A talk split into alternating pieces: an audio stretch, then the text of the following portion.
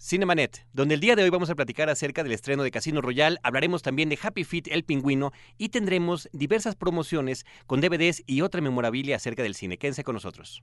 Lee cine, vive escenas. La mejor apreciación de la pantalla grande en Cinemanet. Carlos del Río y Roberto Ortiz al micrófono. Bienvenidos. Sean todos ustedes el teléfono aquí en cabina en Horizonte 107.9 FM 560 1802 560 1802 y nuestro correo electrónico promociones arroba cinemanet.com.mx. Yo soy Carlos del Río, les doy la más cordial bienvenida y saludo a Roberto Ortiz. Pues el día de hoy hablaremos de dos películas, eh, estrenos comerciales muy atractivos en esta semana, Carlos. Y además de ello, Roberto, vamos a tener diferentes dinámicas para que la gente se lleve algunos regalos relacionados con el séptimo arte. Por lo pronto y relacionado con las películas de estreno, tenemos gorras para niño, gorras para el frío de Happy Feet el pingüino, tenemos ejemplares de Casino Royal 007, ejemplares de la edición especial de la revista Cine Premier. Y tenemos también portavasos térmicos de Los Infiltrados, películas importantes de esta temporada.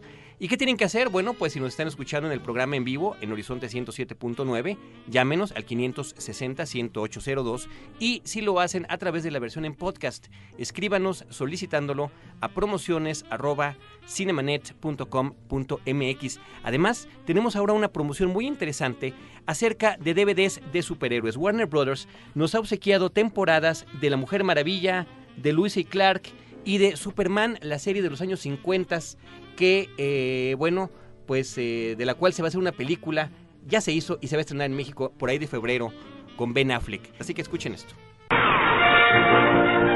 Para que recuerdes viejos tiempos, esta semana tenemos DVDs de la colección especial de superhéroes de Warner Brothers basados en las series originales de televisión. Escribe a promociones@cinemanet.com.mx y dinos quién protagonizó la serie original de Superman en los años 50 y llévatelo a casa. Pues ahí lo tienen ustedes, una interesante promoción. Ahora, va, va, a va a ser por etapas, insistimos, va a ser por etapas, pero quienes se vayan quedando a lo largo de ellas, algún premio tendrán, porque también están recién editadas en DVD ediciones especiales, Roberto, de las cuatro películas originales de Superman, las cuatro que protagonizó Christopher Reeve, además del estreno de Superman El Regreso en una edición de dos discos. Así que todo eso es lo que habrá en esta promoción interesante que tendremos acerca de los superhéroes.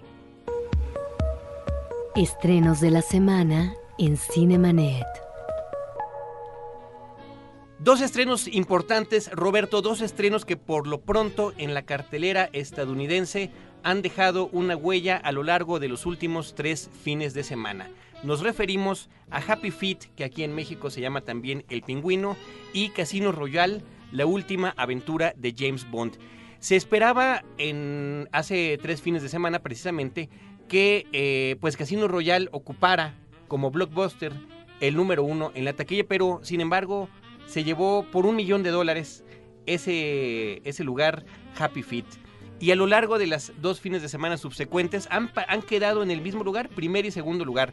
Dos películas eh, de las cuales, por una parte, Happy Feet, el público ha sido muy generoso en la taquilla estadounidense y por otra parte, Casino Royale, en el que la crítica, tanto estadounidense como británica, ha sido muy favorable con la película y además también una importante participación del público. Si quiere, Roberto, iniciamos con Happy Feet el Pingüino, la nueva aventura animada digitalmente. En esta ocasión se trata de una película del director George Miller, un director australiano con una carrera muy peculiar, porque en principio es el hombre que nos presentó a Mel Gibson como Mad Max por tres películas, las tres que fueron dirigidas por él, las tres acerca de este futuro apocalíptico, eh, pues eh, en medio de este desierto terrible. Por otra parte, George Miller hizo posteriormente otras dos películas, estas enfocadas al público infantil y acerca de animales. Babe el Puerquito Valiente, que es una estupenda película, y eh, Babe Puerquito en la Ciudad, que ha causado de alguna manera polémica entre los seguidores de sus personajes. Ahora llega con esta producción animada digitalmente que por lo pronto, visualmente, Roberto, es absolutamente espectacular. eh, nos quedamos de verdad pasmados ante las, las imágenes de esta Antártida reproducida de los pingüinos y de la forma en la que se crea este, esta sociedad de los pingüinos en la película, en la que el cortejo, el cortejo para poder procrear es a través de las canciones. Cada pingüino tiene que encontrar la canción de su corazón, cada pingüino macho, cada pingüina hembra, y así es como podrán eh, conocerse y poder tener descendientes. Resulta, el medio del asunto, pues siempre es el prietito en el arroz, un pequeño pingüinito que nace, sale del cascarón y no puede entonar una nota, pero eso sí, es un bailarín nato de tap.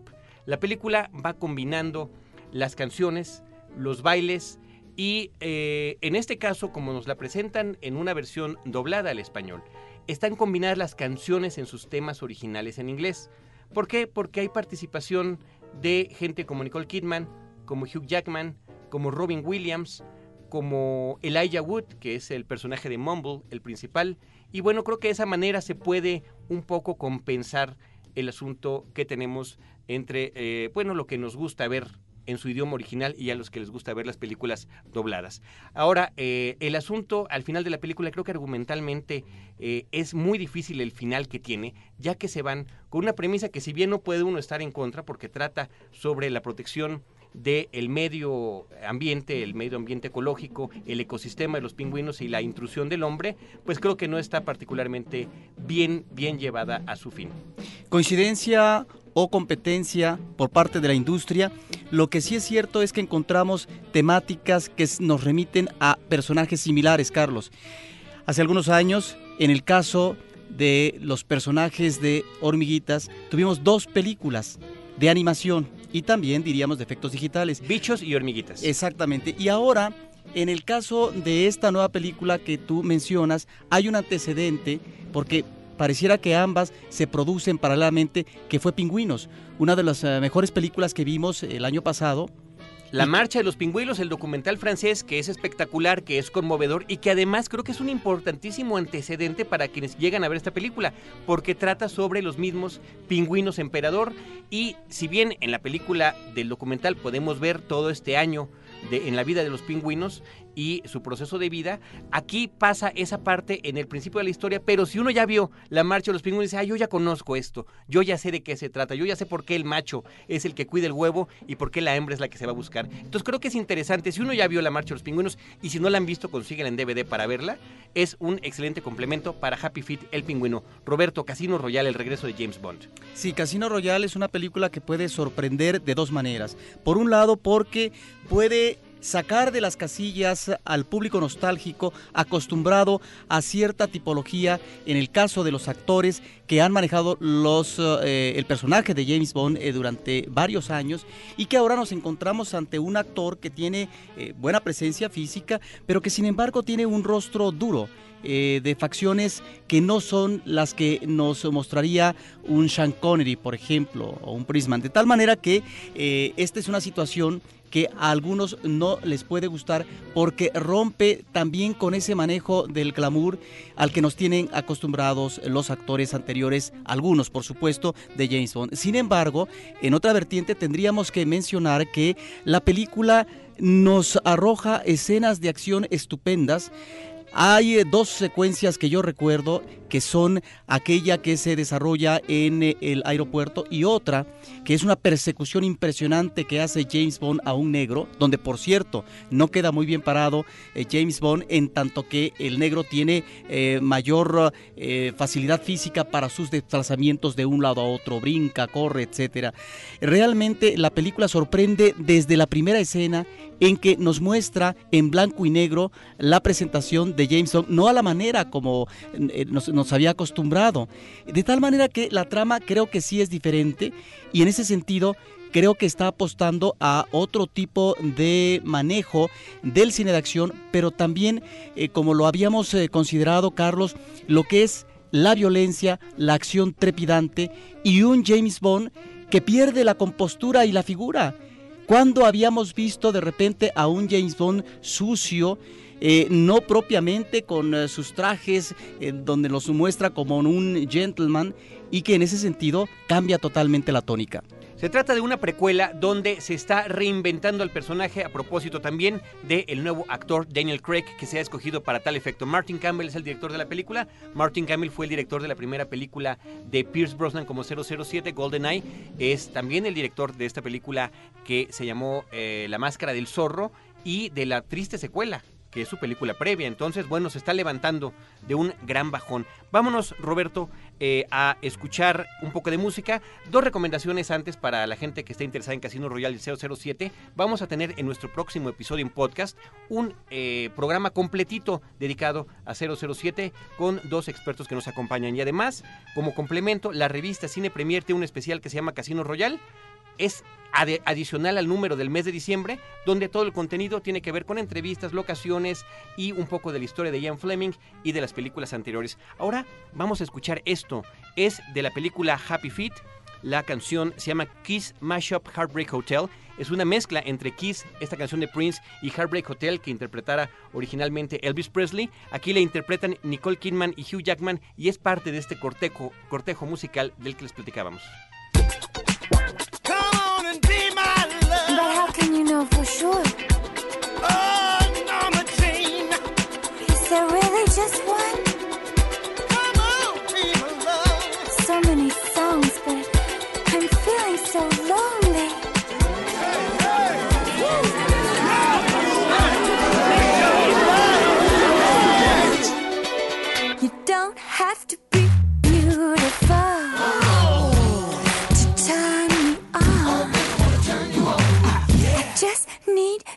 Body, baby, from dusk till dawn.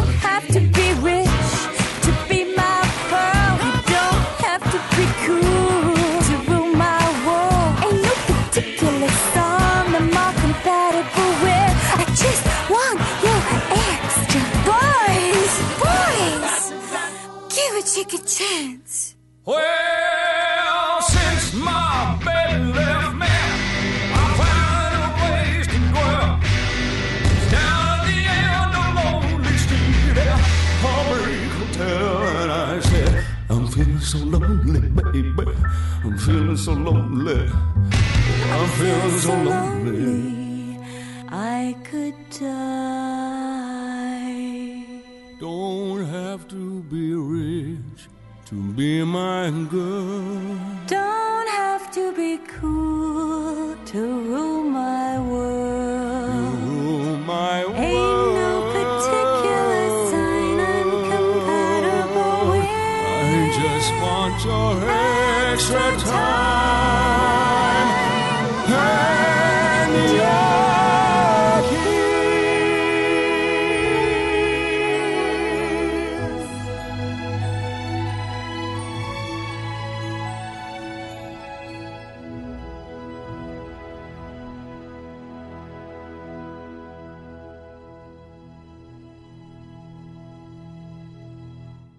Mezcla de dos canciones de la cultura pop, Kiss y Heartbreak Hotel, así que muy al estilo de Moulin Rouge, este experimento que ya se había hecho, estupendamente bien realizado, donde también había participado musicalmente y con presencia histriónica Nicole Kidman. En este caso, bueno, recordamos Kiss de Prince, cuya versión en cover interpretada por Tom Jones fue la que se hizo más famosa. Y en esta ocasión eh, se dice que cuando se aproximaron los productores de la película con Prince para pedirle los derechos de la canción, como que no le parecía mucho la idea, le enseñaron pietaje de esta producción digital. No solamente se entusiasmó para dar el permiso, sino que además Roberto compuso una canción original para la cinta. Vámonos ahora a otras promociones más. Tenemos más DVDs. Por cortesía de Universal Pictures, puedes llevarte a casa el DVD de Tres son Multitud, Polly y sus amigas o Secuestro Armado. Escribe a promociones@cinemanet.com.mx. Noticias en Cinemanet. Una interesante exhibición, una exposición acerca de asesinos seriales.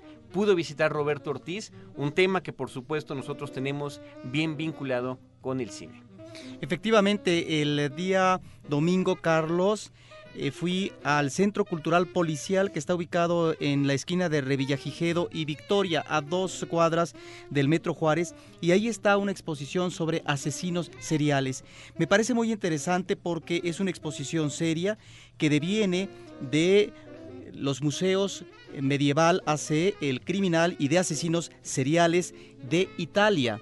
De tal manera que nosotros podemos ver recreaciones físicas de personajes en su entorno privado donde mataban a eh, algunas personas, hombres, mujeres, eh, estos ah, asesinos seriales. Por otra parte, videos que están complementando con imagen eh, los sucesos y fotos y también un registro evolutivo de lo que ha sido la ciencia de la criminología, de tal manera que nos da cuenta de cómo se logra el perfeccionamiento para poder ubicar eh, los asesinatos eh, y también en el caso de las víctimas, eh, cuando los cadáveres están putrefactos, cómo pueden constatar los días que llevan de muertos, etcétera. También hay un montaje de una silla eléctrica, de una sala de inyección letal y por otra parte de una cámara de gases. O sea, no solamente es el entorno y el estudio de los criminales, sino también cómo idealmente terminarían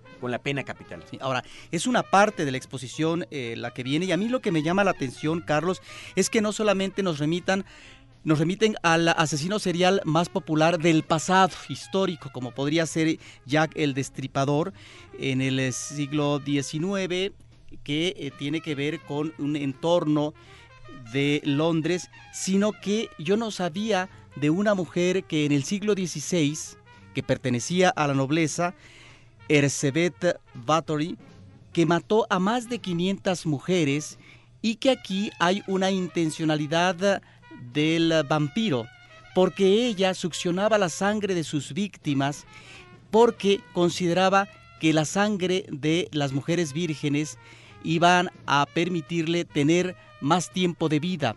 Esta idea de la eterna juventud es realmente un personaje interesantísimo que cuando se descubren sus fechorías, bueno, como pertenecía a la nobleza, no propiamente la mandan a la cárcel o la eh, mandan a matar, sino que eh, la conservan en un cuarto aislada y ahí muere. Pero al mismo tiempo tenemos a otros personajes interesantísimos, Carlos, que tú has eh, sabido, visto a través de las revistas y del cine, como el ruso Andrei Chikatilo, a John Wayne, que vestía de payaso. El montaje de este personaje es eh, muy interesante porque lo vemos vestido de payaso en su casa y abajo, eh, él en el sótano lanzaba los cadáveres y es a partir del olor de la descomposición de los cadáveres, como hay un rastreo por parte de la policía y es descubierto. Ed Gein también, el viejo Fish que mató a más de 300 personas, entre ellas eh, niñas eh, pequeñas. Y también hay un apartado a los asesinos seriales mexicanos, Carlos, en donde encontramos a un personaje que yo desconocía del siglo XIX,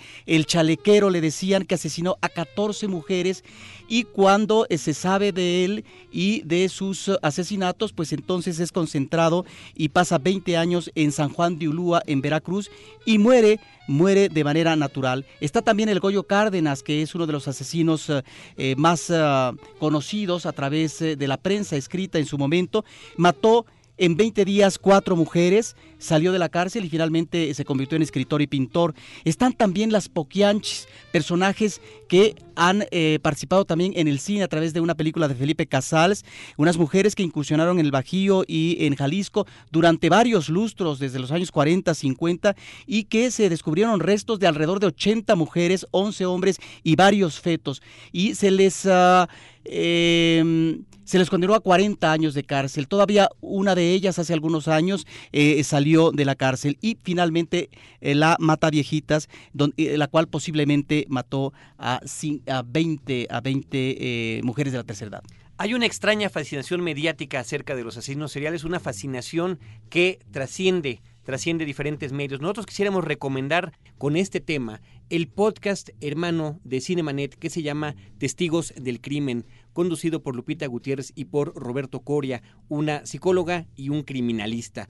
www.testigosdelcrimen.com es una buena recomendación porque de muchos de los casos que mencionó Roberto, ellos han hecho programas completos especiales. Así que si tienes interés, ahí está la referencia. Ahora, cinematográficamente, Roberto, bueno, también ha sido muy importante la presencia del asesino serial. Por supuesto, ha habido numerosas películas acerca de Jack el Destripador. Tenemos también la referencia de Psicosis de Alfred Hitchcock, que es una de las películas base sobre el género. Eh, después vino un giro muy interesante en los 80s con Hannibal Lecter eh, a través de la película El silencio de los inocentes, de Silence of the Lambs. El título original es El silencio de los corderos. Seven vino también a eh, pues regodearse en la fascinación por estos personajes. Y bueno, películas como The Summer of Sam, El hijo de Sam, que era de este director Spike Lee. Ahora en televisión hay un fenómeno muy interesante en Estados Unidos. Ya salió una serie, una serie acerca de un asesino serial. Está protagonizada por Michael C. Hall. La serie se llama Dexter. ¿Y de qué trata? Bueno, de un hombre, eh, que un policía que adopta a un niño después de un crimen atroz que, que vivió.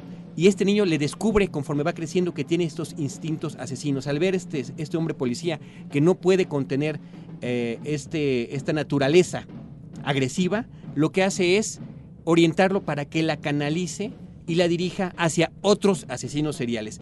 Termina este hombre trabajando como forense, especialista en la sangre, en el salpicado de sangre, en la policía de Miami y a través de ahí se conecta, investiga, ubica y aniquila distintos asesinos seriales. Un antihéroe en toda la extensión de la palabra, un, un esfuerzo interesante en la televisión de paga estadounidense en el canal de Showtime. Roberto, por otro lado tuvimos un episodio el episodio pasado en nuestra versión de podcast, que le fue muy bien, ha habido muchísimas referencias del público, fue el rock en el cine. Estuvo con nosotros Roberto García Turbide, periodista e investigador de la Cineteca Nacional, platicando desde la primera aparición del rock en la pantalla grande hasta una serie de referencias muy interesantes. Yo quiero leer un par de correos que nos han llegado sobre esto. Ernesto nos escribió, los quiero felicitar por su podcast, está genial, pero creo que, que, que olvidaron mencionar This is Spinal Tap. Esta película es importante, es una cinta de Rob Reiner de 1984 y es un falso documental acerca de, acerca de una banda británica que viene de regreso a Estados Unidos. Es interesante el comentario de Ernesto. Eric Córdoba nos dice saludos. Los felicito por el programa, sobre todo por el esfuerzo que requiere lograr hacer dos entregas semanales a través del podcast que han realizado excelentemente. En el episodio del rock en el cine, creo que hay una película que si bien nunca fue demasiado famosa, venía excelente con el programa. Me refiero a Velvet Goldmine, que gira alrededor de la relación entre David Bowie e Iggy Pop y donde el tristemente célebre Brian Molko hace una fugaz aparición y en cuyo soundtrack se encuentran temas de Brian Eno, Placebo, Pulp y Lou Reed, entre otros. Eh, muy recomendable. Está bien esta recomendación de Eric Córdoba. La película es del 98, es con Iwan McGregor y con Jonathan Rhys Myers. Y si bien efectivamente, como él comenta, está basada sobre eh, la relación entre Iggy Pop y David Bowie, aquí no utilizan esos nombres. Utilizan los de Kurt White y Brian Slade. Y bueno, pues a través de esa forma de hacerlo de manera ficticia, se toman algunas libertades. Pero tanto Iggy Pop como David Bowie reconocen que está basada en sus vivas. Así que muchas gracias por complementar esta versión sobre el podcast. Les recordamos que tenemos la promoción de los DVDs de Universal Pictures. Cineteca Nacional. Carlos, tenemos una película muy interesante en estos días en Cineteca que se llama Crazy. Le agregaron, en el caso de la distribución comercial, lo de una familia disfuncional, lo cual no me llama mucho la atención porque ya está vendiendo un poco la idea. Efectivamente, se trata de una familia diferente. Es uh, el itinerario de una, de una persona, un hombre que se llama Zach, que es el cuarto hijo de una familia católica que vive en Montreal de clase media baja. Y la película inicia de manera muy atractiva desde que está en el vientre de la madre hasta que tiene más de 20 años, o sea que cubre eh, más de 20 años eh, en el periodo de la vida de un hombre. Y creo que es un estupendo retrato familiar, Carlos, eh, sobre las contradicciones que se viven en el seno de la familia. A propósito de las buenas o malas relaciones entre los padres y los hijos, las envidias a veces entre los hermanos, pero sobre todo en el caso del personaje principal, la dificultad para poder desinhibirse y explorar de una manera eh, libre, abierta, lo que es su preferencia homosexual. Durante más de 20 años él va a reprimir estos impulsos. ¿Por qué? Porque hay un condicionamiento familiar, en principio por parte del padre, que tiene una actitud eh, represiva, luego eh, por parte de los hermanos eh, o la burla de los amigos y compañeros, intenta inclusive una relación eh, heterosexual, pero solamente, no diríamos al final de su vida, sino en cierto momento es que se decide a salir del closet y explorar. Me parece que es no solamente un estupendo retrato familiar, sino también diríamos un fresco social de muchos años en donde la música ocupa un papel importante. Tenemos no solamente a David Bowie, ahorita que lo acabas de mencionar, también a los Rolling Stones, a Pink Floyd, etcétera. La música es eh, eh, un elemento que va de la mano de lo que es este itinerario físico por parte del personaje en varios momentos de su vida. Una película que no se deben de perder, uno de los mejores estrenos que tuvimos el año pasado, una cinta canadiense. Por otra parte, está un ciclo que se llama Otra mirada al cine documental. Tanto de Crazy como de el cine documental hay pases que son los que el público puede obtener. En el caso de La Sociedad y la Furia, yo creo que es un documental fundamental, Carlos, eh, que nos remite al grupo Sex Pistols, que es, eh, pienso yo, un grupo importante dentro de lo que se denominó como movimiento punk en el Reino Unido. Y recoge entrevistas de este grupo que va de 1975 al 79. Hay también, creo, una referencia de época y de corte político. Por otra parte, eh, Power Trip, una película que pasa la próxima semana, sobre la situación que vive en la capital de Georgia, ahora que ya no pertenece al socialismo real, eh, con respecto a estos servicios que antes el Estado eh, finalmente subsidiaba y que ahora tiene que pagar a una empresa eh, transnacional. También tenemos el documental de Glauber Rocha, Laberinto de Brasil, uno de los eh, eh, cineastas que más experimentaron en el cine latinoamericano de hace muchos años. Se rescatan imágenes de su entierro. Estas películas van a estar ahí, el eh, ciclo La otra mirada al cine documental. Tenemos también este sábado y el martes a las 7 de la noche una película de Alberto Gould, La sospechosa, dentro de Miradas al Acervo, con Silvia Pinal, que está espléndida, es una presencia fresca con Víctor Parra y también Carmen Montejo. Y finalmente hay un ciclo, Carlos, que se llama Mujeres Insumisas, donde tendremos este día de mañana el segundo aire, el segundo aire que nos eh, presenta la crisis de pareja, pero también en un contexto de eh, la crisis eh, de la ecología. Y el sábado 9 y domingo 10, eh, Luna Papá, una película de Uzbekistán. Es realmente una película de corte fantástico a propósito de una chica embarazada que busca al hombre que lo embarazó. Y finalmente el martes 12, La Pasión de Camille Claudel, no se la pierdan, una película francesa con Isabel Adjani que está estupenda. Es eh, una película que se basa en la hermana del escritor Paul Claudel y de era amante también de Auguste Rodin. Los, detalles, Roberto, los detalles de, de todas estas funciones los puede encontrar nuestro público en la página de la Cineteca www.cinetecanacional.net. Recuerden las promociones, los regalos que se entregan aquí en el IMER es en Mayorazgo 83, Colonia Joco, en la ventanilla de regalos de lunes a viernes de 10 a 3 de la tarde y tienen que traer copia de su identificación. Como referencia estamos cerca del Metro Coyoacán y la vigencia de los regalos son de una semana. Le recordamos la versión en podcast www.cinemanet.com.mx donde están el programa de rock y donde habrá también el especial acerca de James Bond aquí en Horizonte 107.9. Los esperamos todos los jueves a las 10 de la noche. Muchísimas gracias a todo el equipo que hace posible este programa, a nuestro operador Álvaro Sánchez, a la asistencia de producción de Paulina Villavicencio, a la producción de Edgar Luna y de Celeste North y en el micrófono estamos Roberto Ortiz y Carlos del Río que los esperamos también en la versión en podcast. Muchas gracias.